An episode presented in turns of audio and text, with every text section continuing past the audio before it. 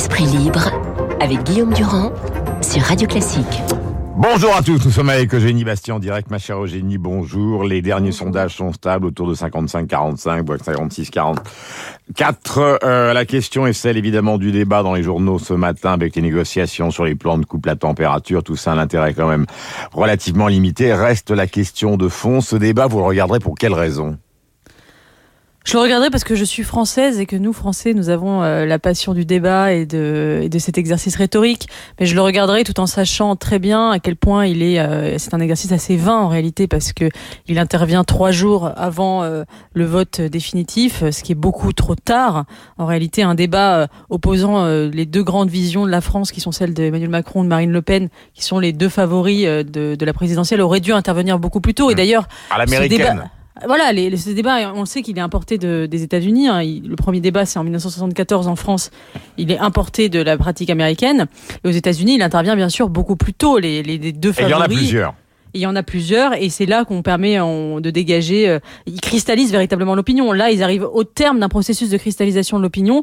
Et en gros, là, quel va être l'enjeu? L'enjeu du débat, ça va être est-ce que Macron va terminer à est-ce que ça va se terminer à 55-45% ou à 65-35% C'est ça l'enjeu du débat. Euh, et, je, et je trouve qu'il y a quelque chose d'une mise en scène euh, euh, que, de, de, de rhétorique. D'ailleurs, ça correspond, le 1974, le, le, débat, le passage à ce que Régis Debray appelait la médiasphère, vous savez, la mhm. vidéosphère, c'est-à-dire le, le, passage finalement dans cette, cette société médiatique euh, où finalement le pouvoir n'ayant plus de substance, on met, en, scène le pouvoir, et ça fait partie de, de, ce, de, ce, de cette mise en scène que ce, débat où s'affrontent ces visions du monde sans véritablement changer quoi que ce soit à l'issue euh, à l'issue du vote. C'est pour ça d'ailleurs qu'on parle relativement peu des programmes, mais beaucoup de l'éventuelle résilience euh, de Marine Le Pen. Et alors évidemment le paradoxe de tout ça, c'est que il y a un grand scepticisme qui tourne autour du tournant écologique d'Emmanuel Macron, un énorme scepticisme concernant le programme économique euh, de Marine Le Pen. Mais comme tout le monde chasse les abstentionnistes et les électeurs de Mélenchon, ça fait au fond une sorte de débat dont l'essentiel va être de récupérer les voix de gauche. Tout à fait. C'est d'ailleurs la, la, grande différence avec 2017, c'est-à-dire que on rejoue la même pièce, sauf que le public devant qui elle est jouée est différente, puisque le, troisième homme faisant l'élection en 2017, c'était Fillon. Aujourd'hui, c'est Mélenchon. Euh, eh bien, le, le, faiseur de roi n'est plus le peuple de droite, mais le peuple de gauche. Et on voit bien que cette campagne dans l'entre-deux tours, comme l'a souligné très justement euh, Vincent Trémollet dans son édito du Figaro, c'est une campagne très à gauche, euh, où finalement les, les électeurs de droite et leurs thèmes sont complètement délaissés. C'est-à-dire, on ne parle pas de sécurité, on ne parle pas d'immigration, on ne parle pas euh, finalement de, de, la nation, on parle euh, essentiellement euh, des retraites, du pouvoir d'achat, euh, de l'écologie, et donc des thèmes qui plaisent plutôt à la gauche. Et, euh, et, on voit bien ça, ça, ça c'est vraiment la grande, la, la, grande différence avec 2017, c'est cette drague des, des, des, électeurs de gauche mm-hmm. et à la fois euh, un Emmanuel Macron qui finalement est passé du en même temps de 2017 au au l'un après l'autre de 2022, c'est-à-dire qu'il fait non plus une campagne et de droite et de gauche, mais une campagne, il a fait une campagne d'abord de droite puis de gauche, euh, puisque euh, avant le, le, premier tour, il a finalement siphonné les voix de Valérie Pécresse en faisant une campagne très à droite avec des marqueurs comme la réforme des retraites, et puis maintenant il fait une campagne euh, très à gauche euh, avec la planification écologique, mmh. le recul sur les retraites, et donc voilà, on est passé du en même temps au l'un après l'autre. Mais Eugénie, il y a quelque chose de bizarre de, en, dans, du côté de, de, Marine Le Pen, je parle pas du programme, mais de la récupération des voix. Éric Zemmour a planté sa campagne planté. C'est pas un jugement, mais enfin, à un moment, il était à 16,5, il est descendu à 7 pour le résultat final. Euh, ces gens-là ont peut-être un plan de vote au second tour. Il y a peut-être une erreur de stratégie aussi, parce que si on ajoute Zemmour et Dupont-Aignan, bah, mm. ça fait un petit 10. Et ces gens-là vont quand même se prononcer à un moment ou à l'autre. Alors, je crois que Marine Le Pen euh, tient pour acquis les votes euh, d'Éric Zemmour et de Nicolas Dupont-Aignan. Donc c'est pas la peine, euh, c'est pas la peine d'y revenir quoi sur l'immigration. Voilà, mais en même temps, euh, ce qui est, assez fascinant, c'est de voir à quel point finalement Éric Zemmour, en finalement en concentrant le, le vote sur les sujets identitaires dans sa personne, euh, a finalement chassé ce sujet du débat. C'est-à-dire que comme euh, Éric Zemmour, c'était le vote sur l'immigration et l'identité, et ça a fait 7%, eh bien ce vote, ce, ce débat est absent de la campagne du second tour, parce qu'il il compte euh, pour rien finalement. Alors que si, on peut imaginer que si Eric Zemmour n'avait pas été candidat, Marine Le Pen aurait été obligée d'intégrer ces thématiques. Et je suis très frappée, par exemple, en lisant le, grand texte que Marine Le Pen publie aujourd'hui dans le Figaro sur sa vision de la France. Euh, vous avez, euh, c'est un texte qui fait une page, vous avez trois lignes sur les flux migratoires, vous avez quatre lignes sur l'école et vous avez 35 lignes sur l'aménagement du territoire. Mm-hmm. donc c'est vraiment et c'est très intéressant parce que c'est on voit que elle déplace totalement son centre de gravité. On peut pas dire d'ailleurs euh, que euh, le programme du RN aujourd'hui soit le même que celui de Jean-Marie Le Pen. Ce n'est pas vrai tout simplement sur le fond. Euh, on a une candidate qui est une candidate finalement très, j'allais dire, archipel français, c'est-à-dire qu'elle parle de l'aménagement du territoire, elle parle de, de, de, de, au perdant de la mondialisation, mais c'est une candidate qui n'est peut-être plus une candidate d'extrême droite, mais une candidate purement populiste. Mhm dans le sens du populiste, euh, populisme du 21e siècle. Eugénie, nous sommes en direct. Est-ce que le coup de boutoir, parce que là on entre dans des détails qui sont importants, mais est-ce que le coup de boutoir, c'est-à-dire ce qui a tout renversé en dehors des calculs politiques, ce n'est pas l'affaire de l'Ukraine? Parce que vous savez très bien que de ce débat, en général, les candidats au départ, euh, il négocie aussi par quel sujet on commence. Mm. Il est évident que si on commence par l'Ukraine demain, puisqu'on est en pleine offensive sur le Donbass depuis ce matin, et ça va évidemment s'intensifier demain, on voit pas très bien comment 80% euh, des sujets pourraient être traités dans un contexte qui est un contexte de deux heures, deux heures et demie maximum. Oui. C'est vrai que c'est la grande, c'est aussi une grande différence par rapport à 2017. Euh, c'est euh, finalement euh, l'argument de cette guerre en Ukraine qui est un angle d'attaque envers Marine Le Pen qui la fragilise euh, considérablement. Euh, pendant la campagne, Zemmour lui a servi de paratonnerre sur cette question. il a pris les balles en fait pour elle et elle miraculeusement en a, échappé finalement. On voit que depuis le premier tour, c'est devenu un angle d'attaque quasiment exclusif des, macronistes et notamment voilà l'espèce de, on n'est plus dans la réduction ad Hitlerum mais la réduction ad Putinum et, on voit bien que ça va jouer à plein. Alors comment va-t-elle s'en défendre? Euh, est-ce qu'elle va réussir à être crédible pour euh, euh, montrer qu'elle n'est pas dépendante de la Russie, pas dépendante de, Vladimir Poutine? Est-ce que ça peut jouer? Je crois que l'électorat qui était sensible à ces questions qui est un électorat plutôt euh, bourgeois éduqué a déjà de toute façon rejoint Emmanuel Macron et je ne suis pas sûre que là où, où, Marine Le Pen puise ses ressources, notamment dans les classes populaires, ce sujet de la guerre en Ukraine soit euh, tellement euh, clivant. Mhm. Enfin, en tout cas, il l'est sur la question du pouvoir d'achat et les répercussions du pouvoir d'achat et c'est ça que Marine Le Pen va tenter de répondre, c'est qu'elle va dire. pour voilà, cette guerre nous nuit. pour les journalistes de votre génération, Eugénie, est-ce que vous considérez que la Ve République a fait son temps? Alors moi, je n'appelle pas à la tenue d'une sixième république, comme le dit Mélenchon, euh, à une réforme, enfin, à changer une énième fois la Constitution, mais je pense. Non, on n'est pas obligé de choisir la version de Mélenchon de la sixième république, mais est-ce que mais, vous mais je pense oui en effet qu'on est on est aujourd'hui face à un vrai véritable problème institutionnel de représentation tout simplement. Je pense qu'aujourd'hui il n'est pas normal que euh, euh, les socialistes qui ont fait 2% à la présidentielle euh, aient probablement plus de députés aux législatives que euh, le, le, Rassemblement national qui serait qui est au second tour. Je pense que c'est absolument dramatique en termes de représentation dans, dans, notre démocratie et notre démocratie aujourd'hui souffre d'un véritable problème d'incarnation et de représentation et je pense qu'il va falloir y remédier. Le problème c'est qu'on parle toujours de ces problèmes institutionnels pendant la présidentielle et on voit bien qu'une fois qu'on est au pouvoir, c'est vraiment le, dernier sujet qui arrive sur le tapis, on, sous la pile.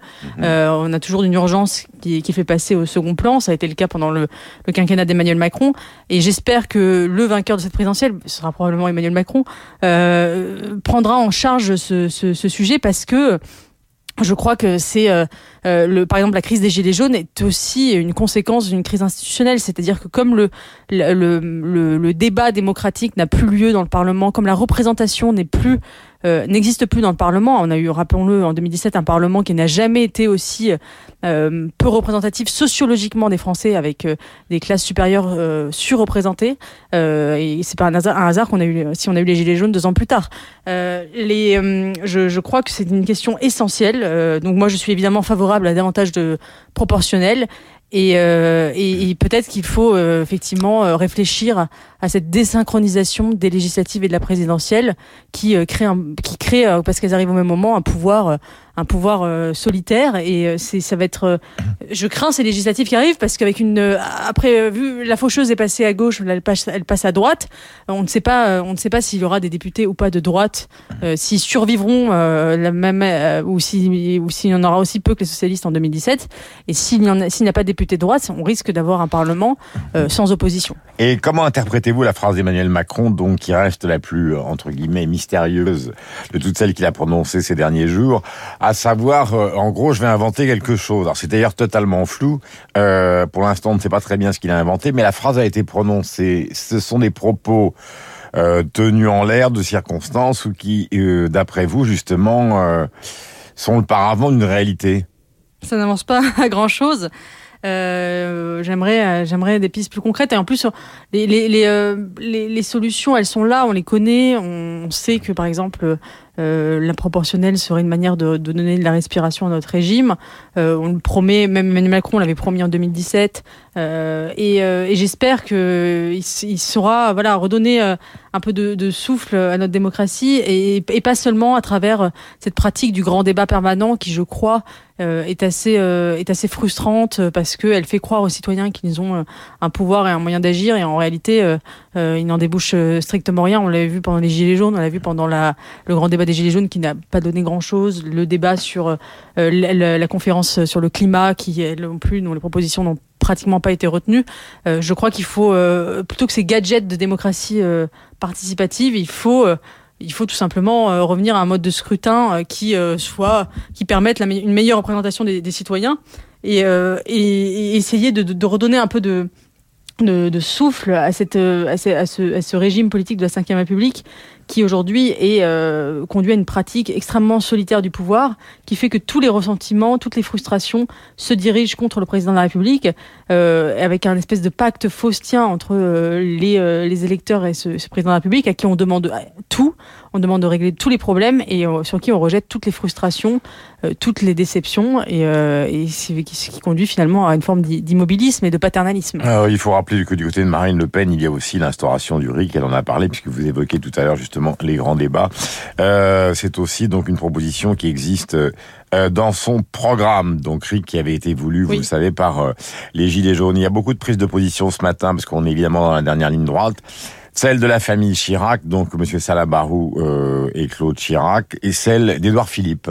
Et Édouard Philippe revient sur un aspect euh, intéressant de la conversation démocratique en citant Charles Péguy.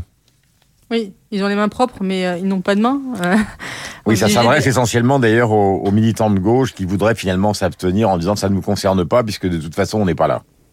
Oui, alors après, je, je crois que. Euh, je crois, vous savez, Baudelaire parlait du droit de se contredire et de s'en aller, un droit euh, qui réclamait dans la modernité. Je crois que la démocratie, c'est aussi le droit de, de, de s'abstenir et de ne pas prendre parti. Euh, et, et on peut juger ça lâche, on peut juger ça euh, une manière de, de, se détourner du sujet, mais il y a aussi, euh, enfin, on peut aussi euh, euh refuser l'alternative. Ça fait partie, le, ou alors il faut rendre le droit de vote obligatoire. Il faut, faut, aller jusqu'au bout, il faut être cohérent et mmh. oser le rendre obligatoire. Mais, mais à partir du moment où on a cette possibilité, et à partir du moment d'ailleurs où, les, où, le, où, le, où le vote blanc n'est pas compté, je pense qu'on peut laisser les gens. Enfin, il y a, y a, y a aujourd'hui une espèce d'injonction non seulement à, à, à rejeter euh, le, le, Rassemblement national, ça c'est une injonction qu'on connaît depuis 2002, mais en plus à voter euh, pour Emmanuel Macron sans, euh, sans avoir la possibilité de s'abstenir. Je crois que euh, ça fait partie de, de, nos libertés, de la démocratie, de, de, de pouvoir euh, le, le, droit de ne pas prendre parti. Nous sommes en direct avec Eugénie Bastier. Dernière question, pardonnez-moi Eugénie, il nous reste peu de temps, mais c'est une suggestion oui. qui n'est pas exactement dans, dans, le programme évidemment des, des deux candidats.